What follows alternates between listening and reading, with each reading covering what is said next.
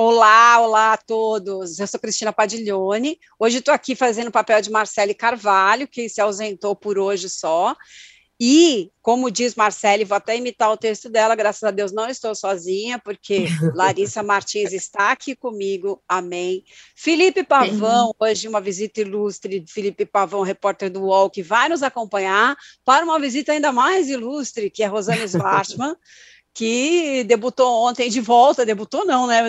Já revisitou o horário da sete, que já é uma trilha de sucesso dela com a nova novela da sete, Vai na Fé. Então a gente vai entrevistar a Rosane, vai conversar aqui um pouquinho com ela sobre essa nova história do horário. Se você estiver assistindo o nosso podcast pelo YouTube, se inscreva se ainda não se inscreveu, deixa lá o joinha, que é para você poder receber notificações sempre que houver um programa novo. Se for em outra plataforma, a mesma coisa coisa. Participe, mande os seus pitacos, que a gente vai engatar aqui uma conversa sobre essa nova história da Rosane. Eu estava aqui fazendo um, uma leitura né, do roteiro que a, que a Letícia Parron lindamente preparou para mim, e descobri, eu já falei com a Rosane mil vezes nessa vida, que ela nasceu nos Estados Unidos, eu não sabia. Então, só para fazer um rápido, uma rápida apresentação aqui, é escritora, dramaturga, como sabemos, roteirista de novelas, filmes, é, é roteirista do filme Pluft, o Fantasminha, né, que tem lá o Arthur Aguiar no elenco, tempos de falar de BBB, é, ela teve presente na equipe de direção de programas como Cacete Planeta, Garotas do Programa, eu adorava. Malhação, fez também Malhação Intensa como a Vida, temporada de 2012 2013, e Sonhos também com o Paulo Raum, que foi parceiro dela durante várias histórias, inclusive Totalmente Demais, e o Bom Sucesso, né? Histórias, inclusive Totalmente e acho que eu tive um retorno aqui falso da minha própria voz, desculpem. Bom, mas vamos engatar aqui conversa com Letícia. Letícia, muito obrigada por ter vindo. É, eu amo esse currículo seu e essa experiência no horário da sete, que não é uma coisa fácil, né? Porque eu sei que a Globo quebra a cabeça para encontrar um espectador que não é nem o público das seis, nem o público das nove. E uma vez Jaime Monjardim me falou isso, eu fiquei meio besta e ele tinha razão. O horário das seis parece que tem mais a ver com o das nove né, do que o horário das sete, que é tão específico. Então, eu queria que você contasse para a gente quais são as artimanhas para encontrar esse público desse horário, quem são essas pessoas que estão nesse horário. E, claro, sobre essa coisa que todo mundo falou, olha, a primeira protagonista evangélica tal, eu queria que você falasse um pouco sobre esse, essa nova receita que você trouxe desde ontem, e eu gostei bastante, particularmente, não é porque eu estou aqui na sua frente, eu escrevi, já que eu gostei muito eu do li. Você escreveu, eu já li, tem é a primeira coisa.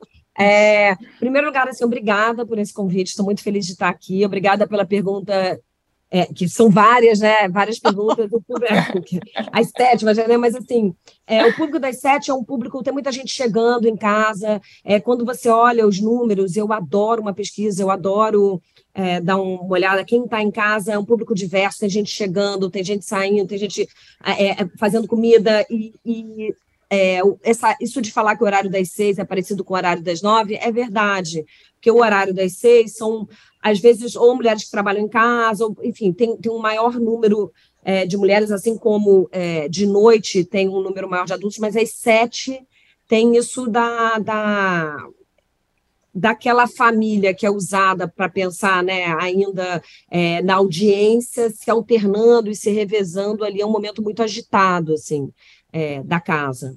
E isso, isso não mudou, né? É, eu acho que a novela tem aquela frase, quem assiste quem, né? Se é a televisão que assiste a sociedade, a sociedade que assiste a televisão, mas isso eu acho que é uma coisa que não mudou, então essa novela precisa se adaptar à rotina da casa, mais do que a rotina da casa, se adaptar a uma novela.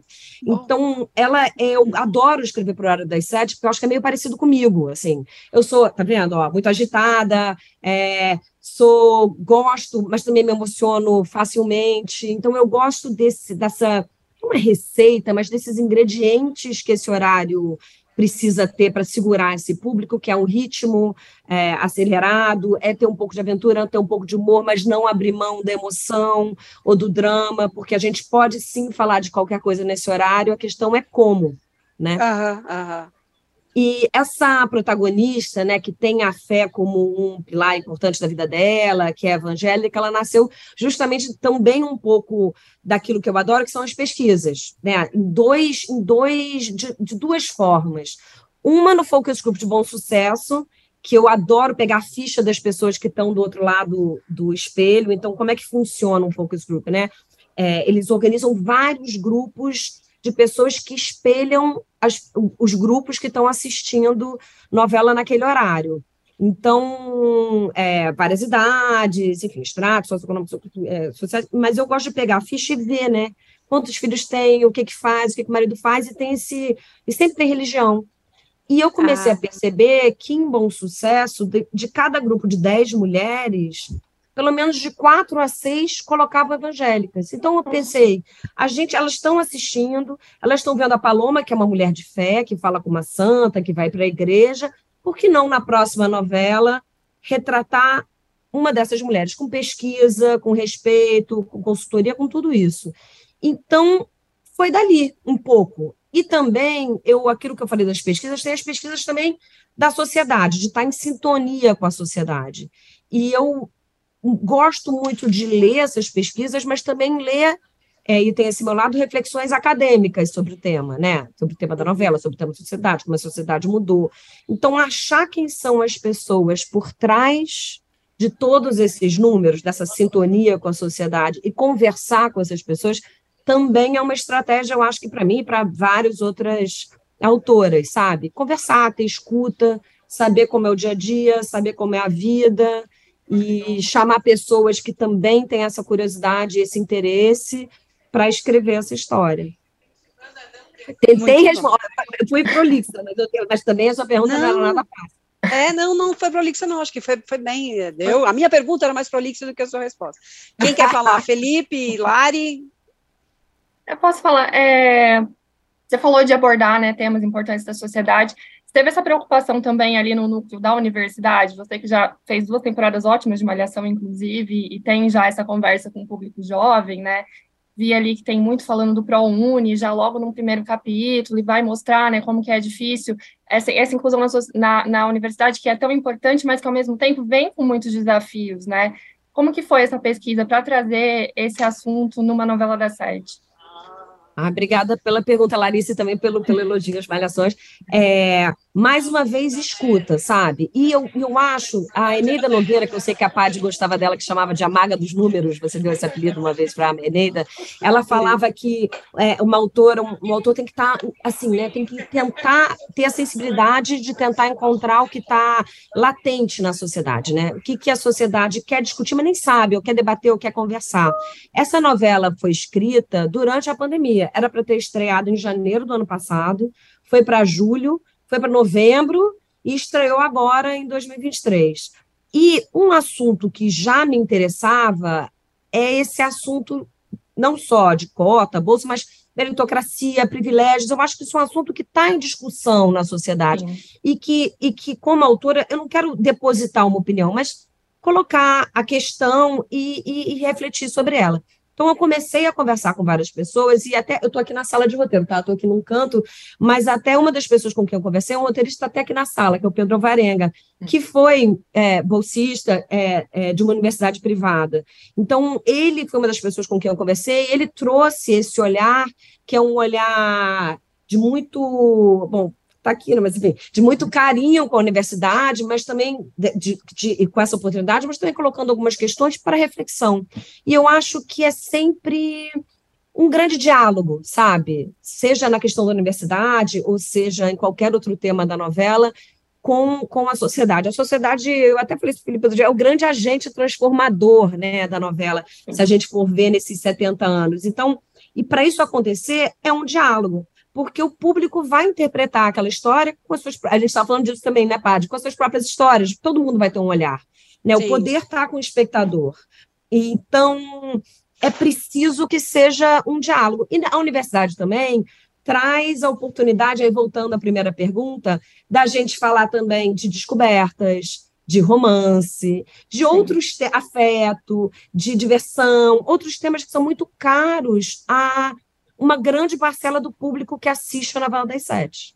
Né? Não à toa a repercussão da eu assim, fiquei impressionada com a repercussão da chamada é, nas redes e em todos os lugares da, da universidade.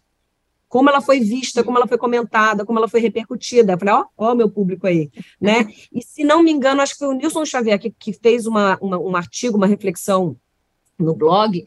É, eu acho que era totalmente demais, mas não tenho certeza do sucesso, como havia uma volta desse público jovem para o horário das sete para a televisão aberta também, com os números, com alguns dados. Sim. Então é importante ter muito carinho por esse público, conversar com esse público e trazer histórias e temas que esse público quer conversar sobre. Com certeza. Até porque agora a gente nem tem mais a, a, a faixa horária da malhação, né? Então esse público tem que estar espalhado em outras novelas e é um público que vai continuar sendo né, telespectador se gostar dessas tramas, né? Então é realmente muito importante. E, em que plataforma for, seja na TV aberta uhum. ou vai para o streaming, onde esse público estiver, né? Mas a vontade de falar com esse público, eu, eu te garanto que a gente tem.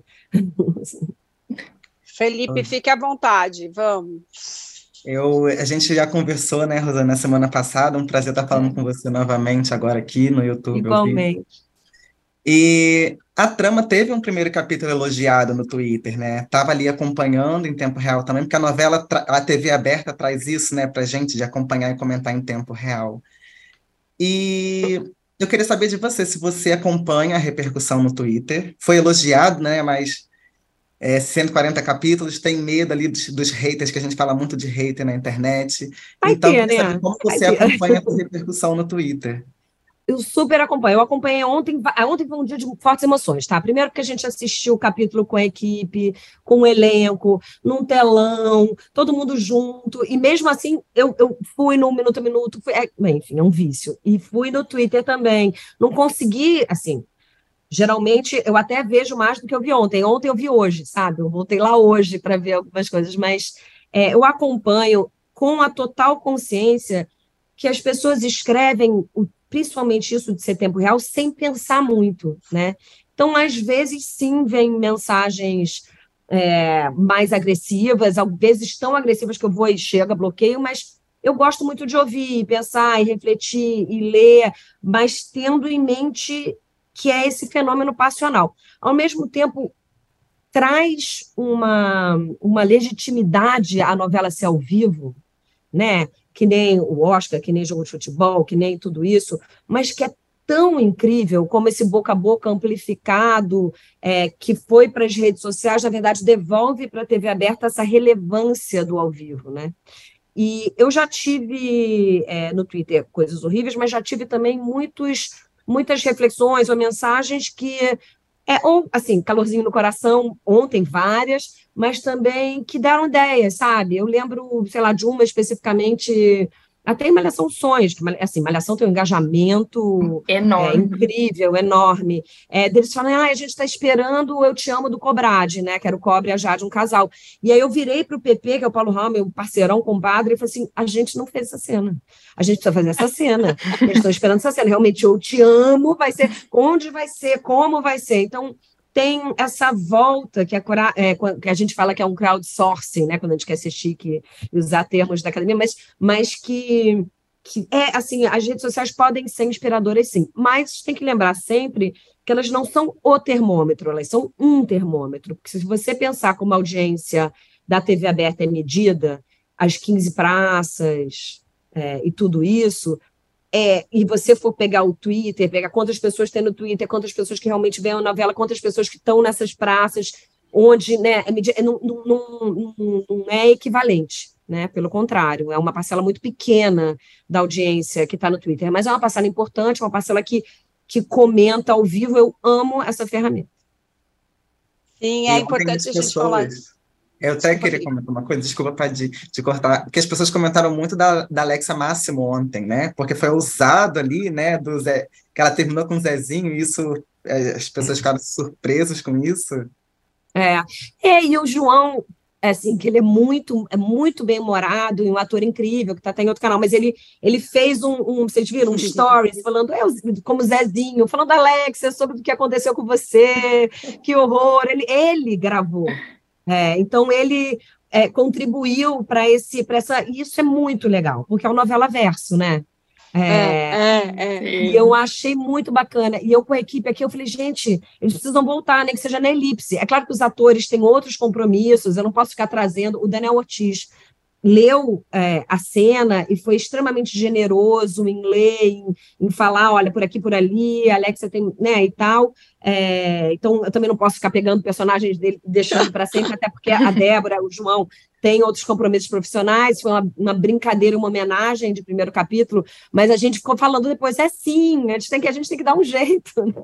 A gente ficou conversando sobre isso, mas eu achei, mais uma vez, muito carinhoso ao universo das telenovelas, essa repercussão da Alexia no primeiro capítulo.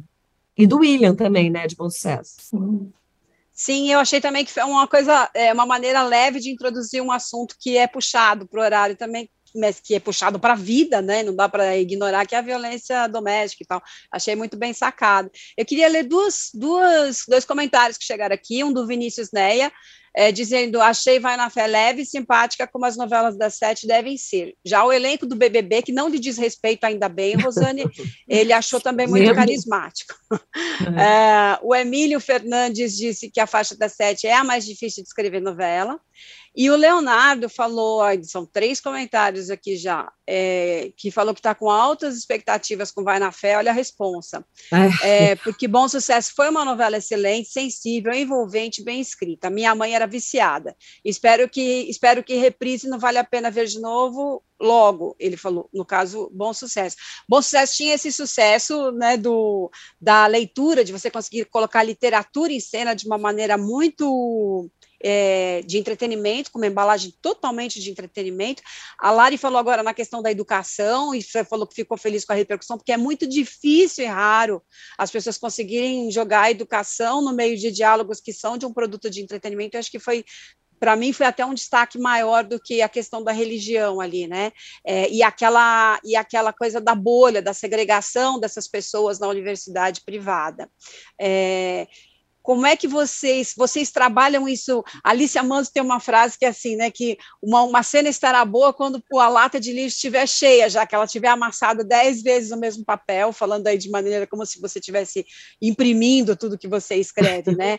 Mas eu queria saber se vocês chegam fácil nessa fórmula, porque eu acho realmente fantástico e bem sucedido, e acho muito difícil alcançar esse resultado que é fazer da educação o entretenimento. Nossa, obrigada. Eu vou até usar umas partes da sua pergunta em algumas respostas que eu tenho que dar, porque esse é um grande desafio, né? Eu lembro em Malhação, quando a gente ouvia o Focus Group, é, você faz em Malhação Focus Group com mães, com, com, com, adolescentes, com várias pessoas. E as mães sempre falam, ah, tem que ter mais educação sobre isso, sobre aquilo, explicar mais sobre isso, sobre aquilo. E a Eneida fala, mais, e aí, e aí a gente fica falando, mas Eneida, se eu botar isso, as pessoas vão mudar de canal. Claro que sim, as pessoas têm que ir para outros lugares para ouvir é, é, é, conteúdos mais educativos, mas, mas a gente escreve com responsabilidade também, mas é um produto de entretenimento, você matou a charada. E, e, esse é o desafio, porque se a gente começa a ficar muito depositário, muito pedagógico, muito é, quase pedante ou superior, querendo ensinar alguma coisa, as pessoas não têm paciência, elas vão em outros canais procurar isso. Mas a gente tenta fazer entretenimento com alguma responsabilidade. E eu achei legal citar que você, o seu comentário sobre a cena da, da Alexia, né? Que é isso, é como falar de qualquer tema uhum. com o desafio de ser entretenimento e nesse horário, sabe? É um, é um super desafio, Pad, e, e, e, a gente diariamente está nessa. E a outra coisa engraçada, eu adorei você estar ali se amando, porque a gente aqui na sala algumas cenas eu coloco assim na esqueleta, cena Alicia Manso, que são aquelas cenas, é verdade, que são aquelas cenas, ó, o Pedro não é verdade, tá rindo aqui, porque são aquelas cenas que num mesmo diálogo começa para um lado e vira e vai para o outro, ah, e a cena ótimo. ganha um outro colorido, é, então a gente tem várias cenas, cena Alicia Manso, porque eu, porque eu adoro novela e eu adoro essa... É, é, é celebrar né, autores de novela e autoras de novela. E ah. aí você falou também da literatura. Eu tinha acabado, eu sou curadora, agora não, não, não, mas eu fui curadora durante três bienais internacionais do livro aqui no Rio. E são as histórias, né? São as pessoas, eu vi as pessoas celebravam, as pessoas estavam lá e aquilo era um acontecimento bem popular pelas histórias. E aí, em Totalmente Mais, eles moravam dentro de um cinema abandonado, então a gente brincava com os filmes.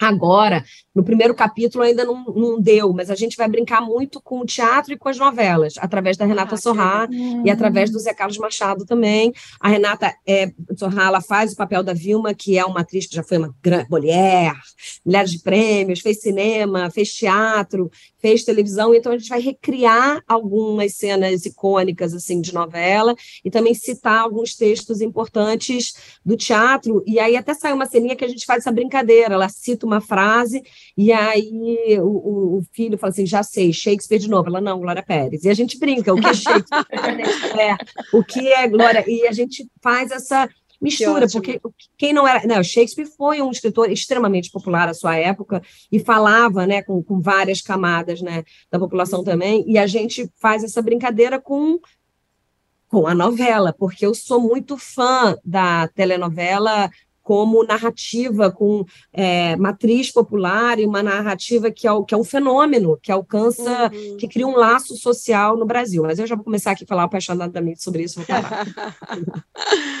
Bom, é, acho que a gente tem um super chat, mas não sei se vamos, vamos ler agora o super ah, chat. Isso não é meu. Ah, Será que é da câmera? Ah, obrigada, viu? Leti, só, só seu áudio está aqui. Vamos, deixa eu ver. Super chat na tela. Eu estou sem a tela do super chat. Deixa eu colocar posso, aqui. Posso falar? Pode. Fala, tá. por favor, Lari. É, Edson Herculano mandou para gente. Parabéns, Rosane. Adorei a estreia da novela. Ah, legal. Muito bom, muito bom. Pode engatar, Lari, aí você já vai. É, a gente falou um pouco de repercussão no Twitter, essas coisas, e eu vi quando saiu o teaser da, de Vai na Fé, muita gente estava muito preocupada com isso da protagonista evangélica. É, teve uma coisa meio tipo, ah, nossa, mas o que? Vai ser novela bíblica? Vai trazer isso? Vai, como que você vai abordar? É, como que foi esse processo de fazer essa personagem de um modo que agradasse o público evangélico sem ser, né, sem que eles achassem que fosse alguma coisa caricata, ao mesmo tempo agradar o público normal, que necessariamente eles não têm uma religião ou que não é tão é aberto a esse tipo de assunto. Foi difícil? É um desafio? Olha, não dá para escrever querendo agradar alguém, porque se isso desse certo, Seria maravilhoso, mas não dá. Então, você, é assim, é muito difícil você, ah, já sei, vou fazer. Lembra naquela época? Eu lembro que, que, que época quando, ah, vamos fazer um viral. Claro, como é que faz um viral? Não sei como faz viral. É, você não consegue, você tem que usar Acontece. a sua sensibilidade. É. Lembra dessa frase? Você tem que usar a, a sua sensibilidade e das pessoas né, que estão à sua volta, dos criadores, para tentar entender é, o que, que, que história interessa contar, porque no final das contas é história. É uma boa história? E aí, como que a gente faz essa história? Assim, é, do mesmo jeito que da Paloma, que era uma mulher de fé, do mesmo jeito que eles. A Paloma a gente tinha consultoria, a gente escreveu com respeito, a gente. Tudo isso. A, a personagem da Sol, da Sharon, na verdade, a família toda, né, aquele núcleo, a gente faz, procura fazer da mesma forma, ouvindo, com respeito. É, mas isso que você levantou, né, é óbvio que eu também é, li todos esses comentários e tudo isso. E, e, bom, respondo, não respondo? Não, porque é mais fácil responder aqui, né? Podendo ter espaço para explicar, para troca, para o diálogo, a novela no ar, vendo o tom da novela, né? Do que uma coisa que ainda não lançou. Mas eu fiquei muito pouco surpresa é, com a repercussão, né? Porque, a, a imagina, a, a, Paloma ser uma personagem que já, na, na enfim, é, nas chamadas. Eu lembro que na chamada tinha ela invadindo um batizado, conversando com a santa, e não, não foi uma questão, mas a Sol foi uma questão. E por que será?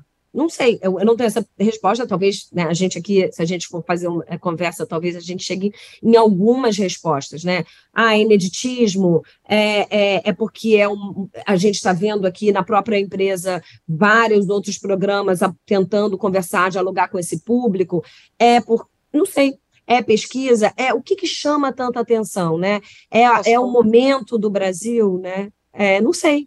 Não, é pela, chama... é, é, pela é. empresa mesmo, lógico, porque, é, assim, eu, eu talvez fique mais à vontade de falar nisso. Mas assim, a gente tem um hábito de. A gente tem um hábito, não, a gente tem um histórico de Globo versus TV Record. A TV Record, outro dia, me chamaram a atenção que é, não permite imagens afros, não permite imagens católicas, mas a TV Record tenta ser evangé tenta ser um, uma coisa religiosa de alguma maneira meio neutra, né? Que nenhuma manifestação é permitida em nenhum programa. E a Globo tem um histórico de rivalidade com com essa Record da era, da era Edir Macedo, né, que vem de 1990 para cá, com aquela minissérie Decadência, que causou muita polêmica, Dias Gomes, né, uma história de 95 ainda.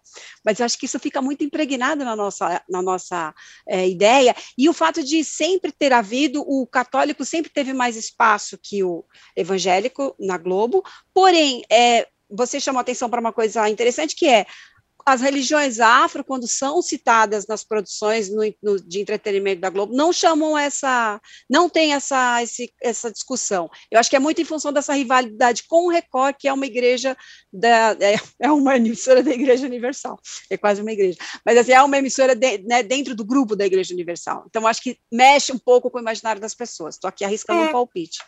É, mas, e, mas, no entanto, você viu, quando a gente foi fazer o Focus Group, eu vi que enfim, é, é, o nosso o público, né, a audiência da TV, claro, que é para quem claro. é, que é claro, né, porque que é quem que é com quem eu converso, né? Então é Sim. é essa preocupação, assim, que assuntos, que essa é tudo assim, que assuntos, claro. que conversa, porque eu acho também, Padir, que é uma coisa que eu falei até é, tenho falado que assim, uma novela brasileira com essa penetração que a televisão aberta tem e com a penetração que uma novela tem, ela fala para a nação então, sabe, essa, essa preocupação de um grupo, outro grupo, que até responde um pouco a sua pergunta, Lécio, é, é, é, é, na verdade, você tem que pensar que você tem que contar uma boa história para a nação, e não para agradar certos grupos, mas contar essa história Aí, voltando à pergunta sobre educação, entretenimento, com responsabilidade, está falando para milhões de pessoas, então não sou só eu, né?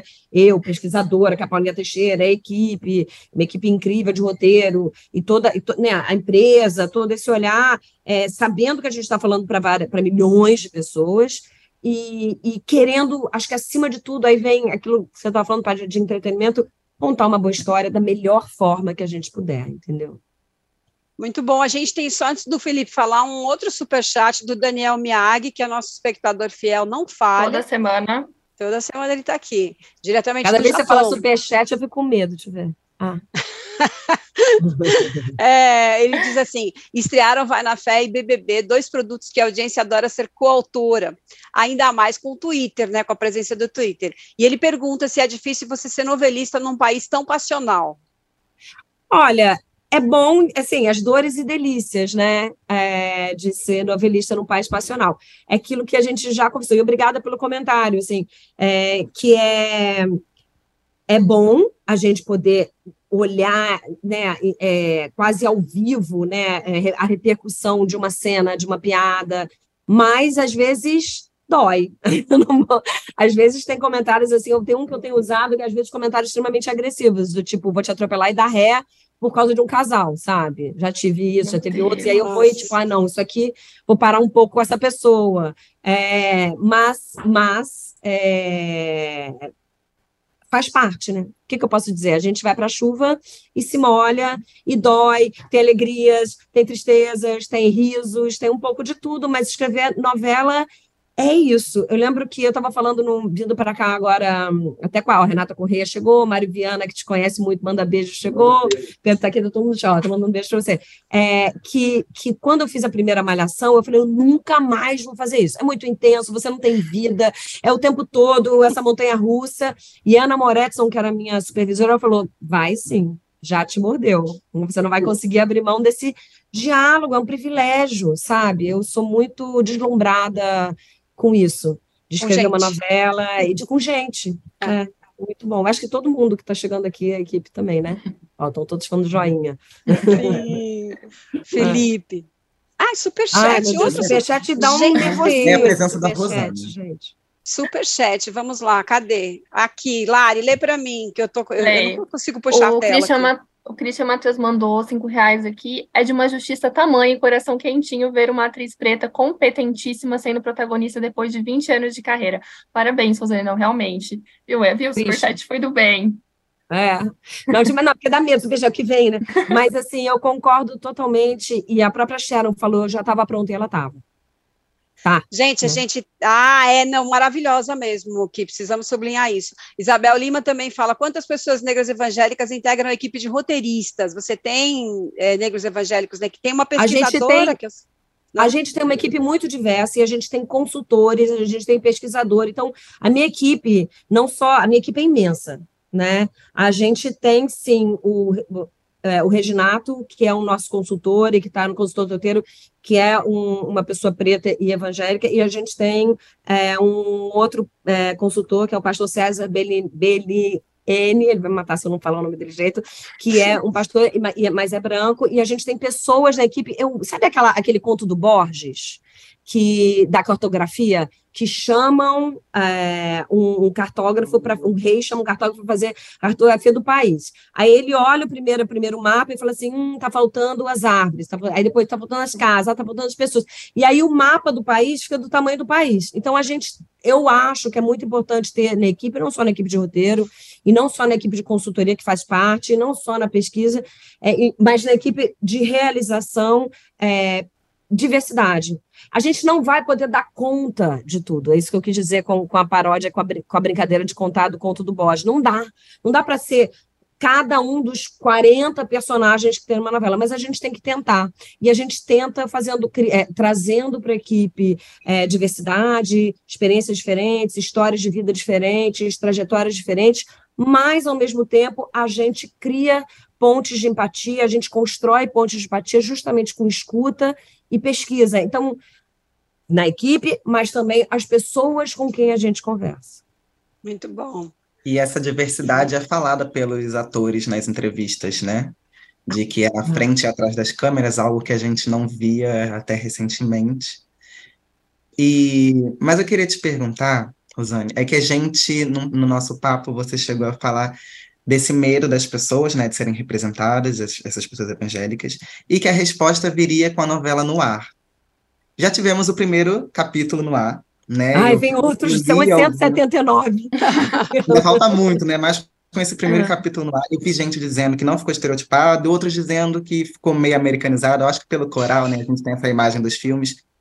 Então, com, com o primeiro capítulo no ar, como foi a resposta da novela a esse medo depois Olha, o meu medo não para, sabe? É uma nuvenzinha que vai ficar até o final, porque é óbvio que todo mundo que escreve essa novela é humano. A gente se esforça muito para não errar, a gente se esforça muito para contar uma boa história, mas não sei, né? Vamos ver o que vem. Mas sobre o coral, eu queria aproveitar e falar que o coral o Coral Vocales, que é um coral que há 16 anos canta em várias igrejas é, pelo país. É um coral que eu super admiro, que eu sou fã. É, é só olhar lá né, no Instagram e ir atrás deles é, Glorinha, Priscila, enfim, todo mundo desse coral. Então, é um coral real, sabe? Que canta há muito tempo. E eu conheci esse coral vendo uma apresentação deles, e ainda na época de pesquisa, e a gente convidou para estar na novela. E na abertura, além da Negra Lee do MC Liro, quando vocês ouvirem um coral na abertura, são eles também. Ah, né? Temos mais um superchat. Ai, medo. Não, é um, é um indício de sucesso da novela. Eu só não sei se eu, eu, eu por exemplo, não estou a par desse assunto, mas é, Television é, Vieira pergunta como você acha que Bom Sucesso é a primeira novela das 19 a chegar a Cuba depois desde 4x4. Você tem essa informação? Eu, não, eu realmente não sei. Eu sei que Cuba não. consome muito bem novelas brasileiras, mas eu não sei sobre esse comércio de novela da sete, não sei. Você tem eu também retorno? não sei. Ah, eu não sabia. Na verdade, a gente não recebe o retorno de para onde as novelas vão, né? Eu, por causa da. Mas recebe doutorado... os dividendos, eu espero, né, Rosa? Não, chega depois na lista, mas às vezes chega por território, sabe? Sim, sim, sim. Chega na, na no, no, papel logo, super depois, assim. Então, às vezes chega território, eu não sei, também é comprada, mas eu não sei se foi ao ar. Às vezes eu recebo no, nas redes ah, sociais sim. um comentário. Mas a última vez que eu pesquisei, Bom Sucesso tinha sido vendida para 65 países, territórios e totalmente mais 135, era tipo um recorde. É, e, e, e, totalmente mais chegou a ser dublado para alemão na Alemanha, que é tipo uma coisa inédita e tal. Então, eu, eu adoro ficar vendo, assim, e eu lembro que em Totalmente Mais Bom Sucesso, eu falava, nossa, países em guerra estão comprando, comprando essa novela. Ah, que legal. É, assim, países e estão vendo essa história. E eu acho isso impressionante. Eu preciso falar aqui que a novela é, um, é, é uma narrativa que inverte o fluxo de narrativas no Brasil. Então, a gente exporta essa narrativa. Então, acho muito louco quando eu ouço, ah, mas novela é fácil, ah, mas novela é tipo, também é novela, ah, também. Uhum. Não é fácil, é uma narrativa extremamente sofisticada, extremamente complexa, e que dá um trabalho uh, hércules escrever e que a gente, enfim, escreve com muita paixão, mas esse fenômeno das novelas brasileiras viajarem o mundo, eu acho impressionante. Então, eu não sabia dessa informação, obrigada, mas muito bacana. Muito bom, para você já chegar em Cuba com uma credencial. É, o, não, a... isso acontece, viu? Volta e meia, eu falo, ah, tô, né, se eu vou viajar e tal, eu vou ver se passou para falar, então, lembra daquela novela? Alguém viu Elisa? Totalmente Ótimo. viva, que é como chama, né? O, ah, muito bom, muito bom. É. Olha só, o, a gente tem um comentário VIP aqui, que é de Chico Barney, que já foi do nosso elenco e depois nos abandonou para fazer voo solo pelo UOL. E ele mandou um recado aqui que foi: estreia de Vai na Fé foi maravilhosa. Ah. Cheguei a lembrar que gosta de novela. Olha, só. que Olha. honra, porque eu achei que ele agora só assistia BBB. Mas Não, é, o homem que está entregue aos realities. Olha que bom, você traz ele para um, um outro outro rumo ali. Rosane, eu ficaria aqui falando com você mais duas horas, mas eu preciso encerrar, porque a gente é, é, prometeu também para você é, é, partir, uma e meia já estourei o tempo, e partir para outros assuntos que a gente tem que falar aqui um pouco também dos brothers de ontem. Eu queria Sim. só sublinhar que eu também gostei muito do, da abordagem, das abordagens diversas sobre machismo, a gente falou um pouco sobre isso antes Eu vi, eu li quando, na, sua, na sua crítica. É, porque ele trata do machismo que entra no conflito geracional pai e filha, que é uma coisa muito comum, né? É, e também ele trata de um, de um, de um machista que pode ser fofo, que dá para namorar do presente que interessa a ele, não a ela, né? Que é o barquinho lá que eu, eu achei aquilo. Vai estourar, né? Isso tudo, tudo a gente vai, como diz um, um amigo meu, vai estourar. Eu falei, seguinte, falei, é. tudo estava bem até aqui, né? Tudo é, estava em é. paz até aqui. Eu olhei esse barquinho e falei, essa é uma relação fadada ao fracasso já, né? Mas, não é... necessariamente. tá bom, tá bom, não vou antecipar. Mas é só para dizer isso, assim, que eu acho bacana, porque às vezes a gente tem essa ideia do machista de uma forma muito o, o, o macho escroto, e ele pode vir fantasiado num homem fofo que não se dá conta de, de estar tá sendo macho, assim como acontece no racismo, o racismo estrutural de se falar e se abordar e cometer ações que você não se dá conta que, que são, que estão é, colaborando para a injustiça e desigualdade social. Mas assim, Perfeito. e queria te agradecer muito muito, muito, muito, e sucesso na, na, nos 179 capítulos a seguir. Né? a equipe toda ri aqui junto. Manda é. beijo para a equipe, para o Mário, que ah, manda um beijo. Renata ó. já esteve aqui com a gente. Manda é, ela falou. Beijos. É, gente, olha, muito obrigada por essa conversa. Eu sou sua fã e obrigada por essa troca hoje. Felipe, bom te ver de novo. Oi, Lari. Enfim, bom papo aí, porque realmente BBB é outro assunto premente, né? Você assiste? Olá, já eu ontem não consegui assistir nada, só assisti o Twitter falando do BBB. Eu já estava indo em uh, todo mundo aqui, sabe? É, pode, é, deve ser mesmo difícil, mas é, é, isso. Muito obrigada. A gente vai partir para o intervalo. Antes de partir para o intervalo, vou lembrar de as pessoas darem o seu like, se inscreverem no canal e receberem para receberem as nossas notificações. Rosane, um beijo enorme, bom trabalho para você. Muito obrigada. Obrigada. Para vocês obrigada, também. Beijo. Beijo. Tchau. Tchau. Intervalo. Vamos lá.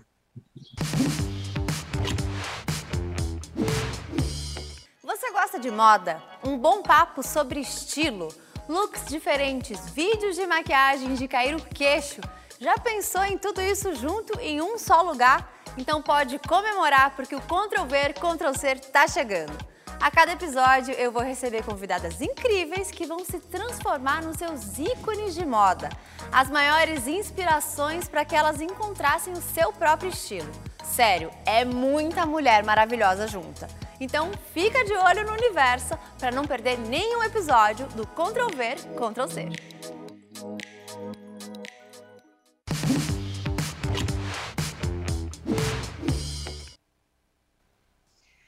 Bueno, minha gente, ótima conversa com Rosane, amei. Agora a gente parte para a segunda parte da nossa conversa, que é o quê, né? Hoje a gente não tinha muita opção, né? falar, vai na fé e BBB, era o que a gente tinha para falar hoje. É, que bom que a gente tem assunto premente e bom para conversar. Lari, quer fazer aí as atualizações sobre é, quais foram as suas impressões dessa, desse dia de estreia? A gente já vê todo mundo feliz, não tem nenhuma treta, né? Não demora nem 10 minutos dentro da casa, já começam as, as diferenças. Mas teve essa coisa da prova de duplas algemadas, né? Que aflição aquilo, você tem que ficar com uma pessoa que você mal conhece ali grudada. E, e depois aí a gente teve a prova é, que já elegeu aí quem quem está é, fora da prova do líder, por favor, nos atualize sobre os assuntos BBB. Bom, vamos lá.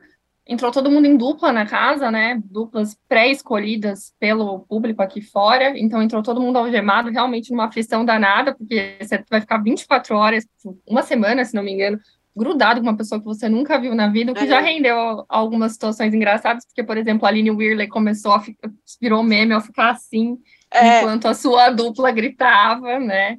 Fred já deu uma reclamadinha de que a dupla dele também falava bastante alto. Enfim, é um jogo de convivência elevado à, à décima potência, né? É. Assim. E aí teve de fato a prova. No começo não dá pra gente saber muita coisa, né? Porque é muita gente, muita gente gritando, muita gente falando ao mesmo tempo. Você mal conhece, consegue conhecer eles ali. Eles estão naquela loucura de tentar conhecer todo mundo, tentar se apresentar mais ou menos. A primeira prova dessa vez o, o Boninho é, deu uma mudada nas coisas, né? Em geral, o primeiro dia do BBB traz o cooler e eles ficam conversando. Hoje já tinha uma prova de resistência, já uma prova pesada, inclusive, que jogava meleca em cima deles, frio, todo tipo de coisa, assim, uma coisa meio Carelli quase na Record. E porque eu não, eu não tinha visto. Boninho vai adorar ouvir você falar isso, né? Então, e já teve, já teve aí o, o Fred de Desimpedidos e o Ricardo, eles foram a dupla vencedora da primeira prova, né? E eles garantiram imunidade, 10 mil reais ainda de, de, de, aí de bônus. E também já tem duas provas, duas, duas duplas fora, né? Guimê e, e sua dupla é, Tina saíram logo no começo foram os primeiros eliminados, uma bobagem ali, porque ele, ele bateu antes de, de, de, de, ver alguma coisa, então saíram sem nem tentar, basicamente foi isso. E Christian e Marvela também, segundo a dupla deixar a prova, também já né, não podem ser líderes, não vão participar. já estão fora da prova, do, é, da prova do líder na quinta. É... Bom, gente, eu é, fiquei, eu soube depois do, do, da prova, já achei, falei, olha, Globoplay começa, né, inaugura o BBB, eu soube depois pela Bárbara, foi, nossa né? querida amiga do Meio Mensagem, uhum. é, que a Americanas devia fazer aquele, aquela Sim. abertura, e aí a americana saiu do jogo na entre quinta e sexta-feira e tinha aquilo lá é um cenário todo produzido, todo montado e tal. Como você não teria prazo hábil para negociar uma prova, você tem mais, mesmo o Mercado Livre que entrou agora ou outros anunciantes que já estavam, né, dessa categoria de dos três mais caros ali. Tem três anunciantes que pagam essa cota de 105 milhões. Eu não sei nem que dinheiro é esse, gente, porque não, não cabe ideia, assim, né? número de zeros que não cabe na minha imaginação. Mas esse esse, esse, essa prova não teve eh, chance de ser, ou, né, podia até fazer, mas eu acho que podia dar ruim, então resolveram é, trabalhar isso dentro de casa, que era uma prova de resistência com cenário e um motivo, um argumento ali montado entre eles pelo Globoplay. É, e foi meio confuso mesmo, né? Na verdade, não foi, foi. uma coisa muito pensada. Foi. Você via ali que foi. tinha uma coisa muito improvisada, porque o Tadeu tinha que explicar, o relógio dançava, não, vai voltar a valer. Aí, o, aí alguém perguntava, mas está valendo ou não está valendo? É agora ou não é agora, né? Então foi uma coisa um pouquinho. Mas tudo bem, começou, como diz é, a Rosana Herman, começou o BBB, começou o ano, né? Então já é uma boa perspectiva. Ó, eu vou ler aqui só um eu vou ler aqui um comentário do Vinícius, né, que o Fred Nicário é o próximo Tiago Abravanel. O que, que vocês acham? Eu eu acho que Tiago Bravanel, eu acho que eles tiveram, ficaram com trauma de Tiago Bravanel, né? Uma das, uma das explicações para ser um elenco de camarote mais modesto é que quando você coloca estrelas muito top, ali muito acostumadas com o tratamento de estrela, isso pode não funcionar. Mas o MC Guimê não é exatamente um, um elenco B, eu acho, né? Não é uma subcelebridade. Acho que não. Eu é... acho que, inclusive, foi o único que foi muito bem reconhecido, né? Quando é... ele entrou, todo mundo falou, não, Guimê, não sei o quê. Sim, eu sim. acho que é o mais, é o mais famoso, talvez, entre é. eles ali. Mas você acha que o Fred é um candidato a Tiago Bravanel? Eu acho eu que tenho, não. Assim, só... é. Eu tenho um pouco dessa impressão nele, mas não no sentido de que eu acho que ele vai estragar tudo, mas ele tem uma coisa de querer, é, não sei, trazer um consenso entre as pessoas e querer, e, e querer acertar. Ele estava ali, já foi ele que, que tomou as rédeas para para fazer a comida, ele quis organizar todo mundo em fila. Ele tem um papo meio de coach, assim, que se não for bem utilizado, pode ser que a gente veja uma coisa meio, ai, vamos fazer o BBB do amor, vamos todo mundo se entender bem, que é o que as pessoas menos querem hoje em dia, né? É, o, o Doug Rodrigues é, escreveu isso. Se Fred ficar ganhando todas as provas, vai ficar chato. Avisa, né? É, agora a gente vai ter aí essa dinâmica valendo mais. É, porque no primeiro dia, essa coisa de apresentar todo mundo e tal, né? A gente começa a ver hoje quem é quem mesmo para o espectador, a gente começa a ver hoje. As pessoas ainda estão muito ligadas no noticiário da internet, do que está repercutindo. A audiência foi muito ruim, né? A audiência foi a audiência mais fraca de um BBB na vida ever, assim, 23 edições foi a mais fraca. Eu queria lembrar só que no ano passado, que esse ano foi 22 pontos, eu acho, chegou em 29,9, 21,9 e 22 pontos, né? Isso é Grande São Paulo. É, eu não tenho ainda os números do PNT, mas eles refletem mais ou menos o que bate aqui na Grande São Paulo, não fica muito longe disso. No ano passado, a Grande São Paulo deu 27, mais de 27 para o BBB 22, que é mais ou menos a diferença entre Pantanal e Travessia. Então, assim, uma coisa é um programa que começa ali no rastro do, do Pantanal. O Pantanal estava ainda na primeira, é, pegou ali a primeira fase, né, de Pantanal, que foi muito bem sucedida. É, e aí o, o e, e, agora não, assim, né? Pega uma novela como Travessia, que é mais difícil, eu acho, né?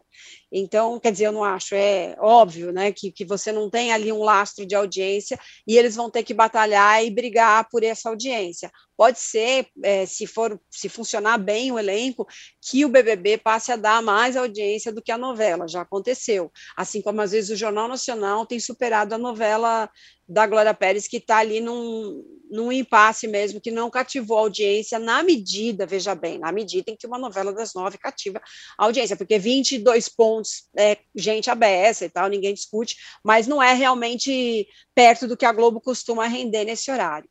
Uh, Olari, você tem essa aposta que o Fred. A gente falou que ele pode ser um candidato a Tiago, né? Mas tem gente que acha que ele pode ser também um, um candidato, um, assim, que ele roubou a cena, que ele é, que ele é o cara da, que vai brilhar. Você tem um, um palpite sobre alguém? Já dá para ter uma noção pelo que a gente viu ontem?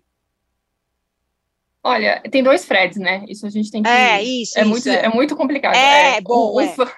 um Fred é o Nicásio, que é o que eu acho que tem essa cara mais Thiago Bravanel, que é o do Queer, e o outro é o Desimpedido, que acabou de ganhar a prova, né? Sim. Então, assim, claro, a pessoa que ganha a prova já fica mais em evidência, até pelo tempo de tela, né? Ele, Bruna Grifal, sempre, é, é sempre difícil falar sobre o nome dessa menina.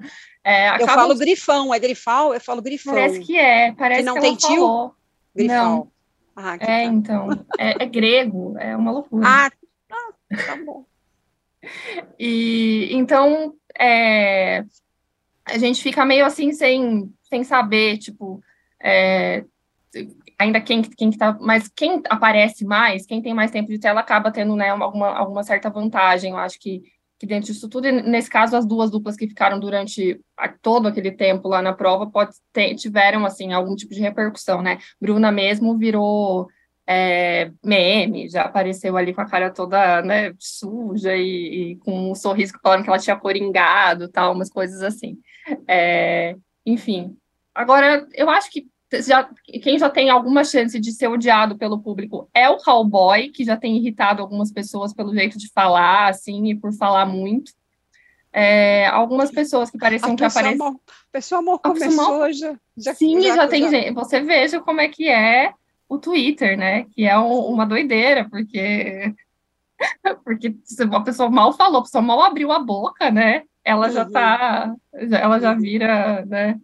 Sim. Muito bom. É, a, a Leti me, me disse aqui que é grifal mesmo, tá? Eu que estou errada, eu falo grifão. É, agora. É,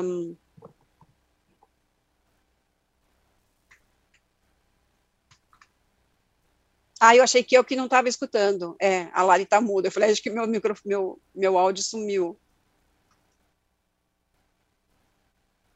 Lari está muda de emoção desse BBB que ainda não disse que veio.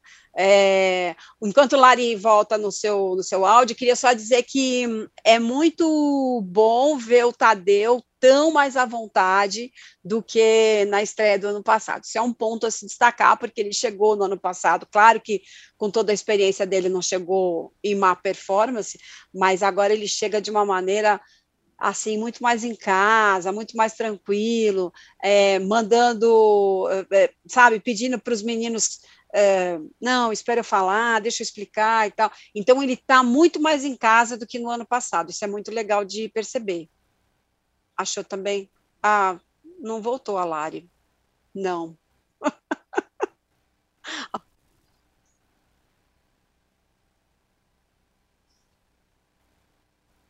tudo bem, tudo bem. É, ah, eu tenho, enquanto Lari arruma o microfone, olha, é, então, olha só que, que pensamento em sintonia. Daniel Miag mandou mais um superchat aqui, e ele fala justamente isso. E a estreia do Tadeu Schmidt? É, Aí me corrigiu que a audiência em São Paulo foi 22,7, segundo notícias da TV, né? A prévia de audiência ontem foi de 22 pontos. Então era só isso. Assim, eu tinha falado 21,9, que a prévia tinha sido de 21,9, a gente já estava arredondando para 22, mas esse esse no dia seguinte a, a Cantaribop divulga um número consolidado de audiência e essa audiência hoje se revelou em 22,7, mesmo assim é uma audiência baixa para o programa, que no ano passado chegou a 27 pontos. É... Bom, temos, temos uh, Lari, Lari quer falar, consegue falar, Lari, mais alguma Agora coisa? Agora que voltei, ah, voltei. A voz dela voltou, que maravilha. Fala do Tadeu, que eu, eu queria ouvir você falar dele.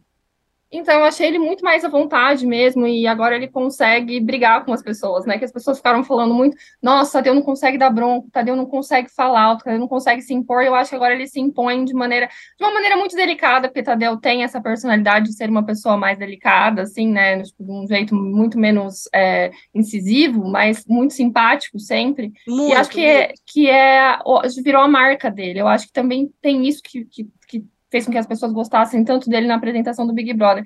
E eu acho que ele é muito, ele é muito simpático, muito aberto, né? Ele tem essa coisa assim, muito, enfim, você, você tem vontade de conversar com ele. Eu acho que as pessoas na casa sentiram isso. E também acho que teve muita crítica do, do elenco passado, de que eles não deixavam o Tadeu falar, de que eles não, não conversavam com o Tadeu, e você vê que nessa apresentação todos eles já queriam falar com o Tadeu, todos eles já deram boa noite para o Tadeu, acho que Foi. isso também pesou, é, eles devem ter pensado, pô, a gente tem que ser educado aqui, porque senão a internet vai pegar no nosso pé, a gente tem que, que tratar ele com respeito. É, a gente teve uma percepção na, na, edição passada que as pessoas não respeitavam o Tadeu, né? E eu acho que ele está mais seguro da posição dele, as pessoas mais respeitosas em relação a ele e muito mais à vontade, como eu disse. Neste momento, Lari vamos partir para os melhores e piores da semana. Vamos lá? Vamos Enquanto lá. a gente espera no, novidades do BBB, vamos para os, começando pelos, a gente começa pelos melhores, né? Não pelos piores, pelos melhores, tá? Vamos lá.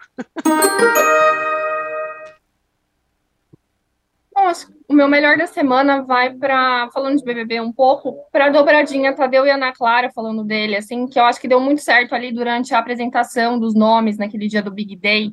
É, a gente tem um trauma, acho que, de dois apresentadores juntos, porque Marisa Hort e Bial não deram muito certo, tiveram que trocar e tal. Muita gente falando. Você nem era nascida. Era... Você nem era nascida quando isso aconteceu. Para, você não sabe. Ah, eu vi sim. Eu tinha o quê? 13 anos, mas vi.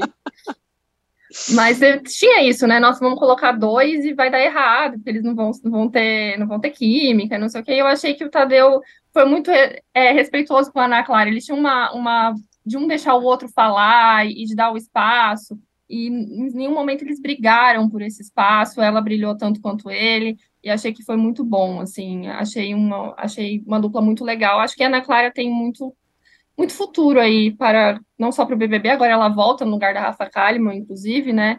Mas acho que até futuramente para uma apresentadora ou algo do tipo, assim, ela, ela realmente é muito talentosa.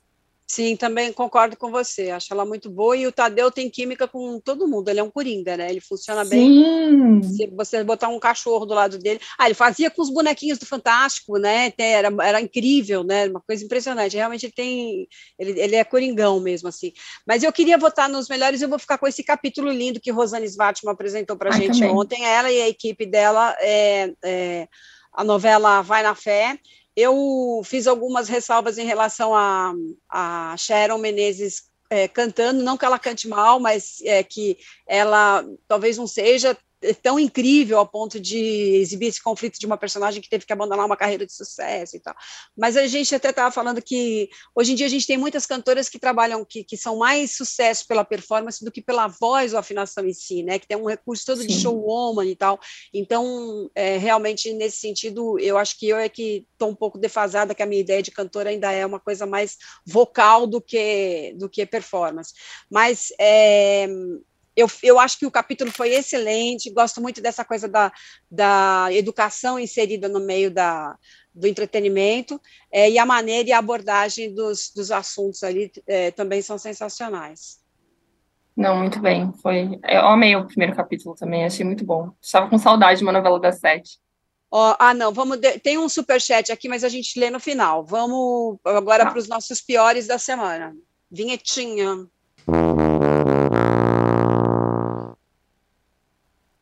Já que a gente elogiou a novela da, da Rosane, eu vou gongar Cara e Coragem. Eu assisti o último ah, capítulo e eu achei, assim, uma novela tão esquecível, e nem o último capítulo, porque às vezes, assim, a novela é esquecível, mas o último capítulo traz alguma coisa além, ou uma coisa mais interessante, ou algo que...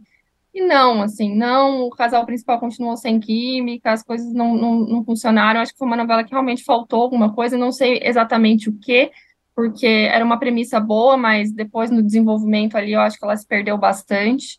É, talvez com umas histórias meio estapafúrdias, o negócio da fórmula, Clarice voltando, está viva, não está viva, essas coisas todas. E achei um capítulo, um último capítulo meio sem emoção, assim, que, que tem a ver com, acho, com toda a, a trajetória da novela, que também não, não, trouxe nada de muito empolgante, assim. Inclusive, fiquei muito feliz de ver o, o primeiro capítulo de Vai na Fé, porque acho que deu aquela sensação, não, agora a gente tá vendo novela, sabe? Uma novela que parece que eu, que eu vou querer engajar, eu vou querer assistir os próximos capítulos. Muito bem, eu vou corroborar o seu voto e vou votar nos piores também, com destaque para é, essa mania de as pessoas quererem bater no mensageiro em vez de bater na mensagem. Então, fica, é, a gente fica agredindo o repórter. Teve agora um caso de Ai, agressão com a equipe da Record, acho que foi na Bahia é, em Brasília, meio toda aquela balbúrdia, a gente está vendo agora e teve várias questões de agressão e isso continua pipocando aqui e ali. Então, gente, é assim, eleição acabou, é, foi é, completamente vistoriada, é, não, foi é, auditada dentro das mais é, avançadas tecnologias. Se vocês estiverem, as, os insatisfeitos têm que fazer oposição com ideias, com argumentos, com sugestões. Agredir repórter e agredir quem quer que seja não está fora de cogitação. Assim, não, não há possibilidade. Com né? certeza não estamos na pré-história do mundo, não. pelo amor de Deus. É, a gente tem agora um superchat de fim de programa, porque o João Paulo Souza pergunta se essa audiência que a gente citou aqui, de 22,7, o Daniel até me corrigiu que o Notícias da TV hoje publicou essa audiência, eu falei, ah, audiência consolidada, então, em São Paulo, 22,7, e o João Paulo pergunta se isso inclui Globoplay. Não inclui, tá? Não inclui Globoplay. A gente que frequenta muito o streaming, né, daqui estamos falando de um programa de internet para pessoas que eh, gostam de internet. A gente vive um pouco nessa bolha, assim, a audiência da Globo na, na TV aberta, em plano nacional, que mesmo aqui falando do Grande São Paulo, ela tem uma parcela muito maior do que no Globoplay. Por que, que eles não divulgam também? Porque são números ainda muito ínfimos em relação ao que eles têm na TV aberta. Mesmo os canais pagos não são de divulgar números de audiência, eles divulgam percentuais e tal. Então, assim, é uma uma audiência a se considerar, sim, mas ela ainda não tem um peso tão grande para dizer assim, ah, é, hoje a gente tem Globoplay, então essa não é a edição mais flopada da estreia. Dificilmente isso é, alcançaria a posição de não ser a mais flopada, difícil, e, e, certamente não alcança o que foi o ano passado na TV aberta. Mas só para dizer, não inclui Globoplay, tá? A gente não tem ainda dados de Globoplay difícil falar Globoplay, né? A gente ainda não tem dados de Globoplay, nem de outras, outros serviços de streaming que começaram até a medir a audiência com a Cantaribop, a Netflix agora virou cliente e tal. Daqui a pouco esses números talvez comecem a pipocar, mas a gente ainda não tem essa informação. Bom, eu queria agradecer o Felipe, que eu não sabia que ele ia embora junto com a Rosane, e agradecer muito a participação dele no programa, Felipe Pavão, agradecer Lari, agradecer a Rosane de novo, agradecer a você que acompanhou o programa até aqui, que vai acompanhar, porque as pessoas depois ficam vendo também lá no nosso YouTube maravilhoso, e não se esqueçam de deixar o seu like, se inscrever, aquela história toda.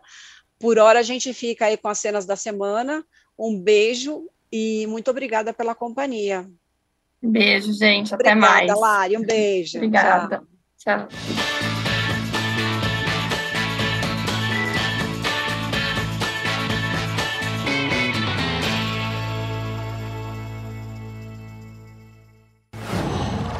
Qual?